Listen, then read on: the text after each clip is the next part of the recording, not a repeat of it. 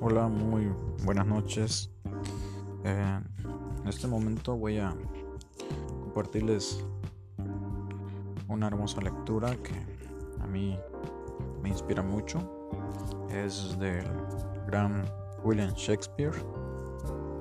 Este hombre que es uno de mis ídolos ya que me gusta mucho sus historias, sus tragedias, las cosas que ocurren en su mente y las, puede, las pudo transcribir. El famoso escritor que creó el universo de Romeo y Julieta. En esta ocasión quiero leerles una parte de su historia titulada Hamlet. Se encuentra en el tercer acto, la primera escena. Hamlet dice, ser o no ser, ese es el dilema.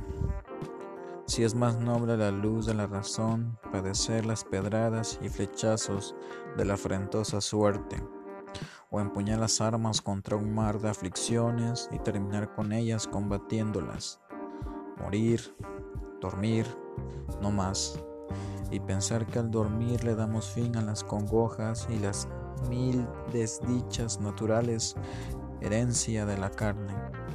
Final es ese digno de anhelar con devoción morir, dormir, dormir, quizás soñar, más hay de allí el obstáculo, porque en el sueño de la muerte, ¿cuáles visiones pueden asaltarnos luego de habernos despojado de este mortal ropaje?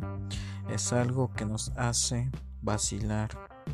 Y esta es la reflexión que la desgracia de tan larga vida, pues si no, ¿Quién querría tolerar los latigazos y burlas del tiempo, la opresión del tirano, la afrenta del soberbio, de un amor desairado, las congojas, las rémoras legales, la insolencia del alto funcionario y los vejámenes que el virtuoso recibe paciente del indigno? Cuando él mismo podría darse el descanso con un simple puñal, ¿Quién querría soportar esas cargas y gruñir y sudar bajo el peso de una vida tediosa?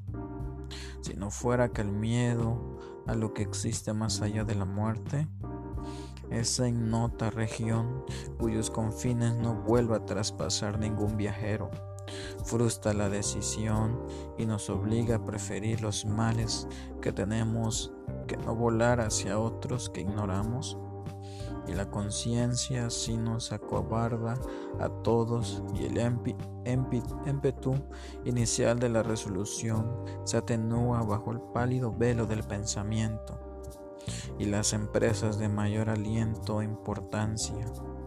Con estas meditaciones extravían su curso y el nombre de acción pierden, pero callen ahora la hermosa Ofelia, ninfa, en tus plegarias recuerda de todos mis pecados.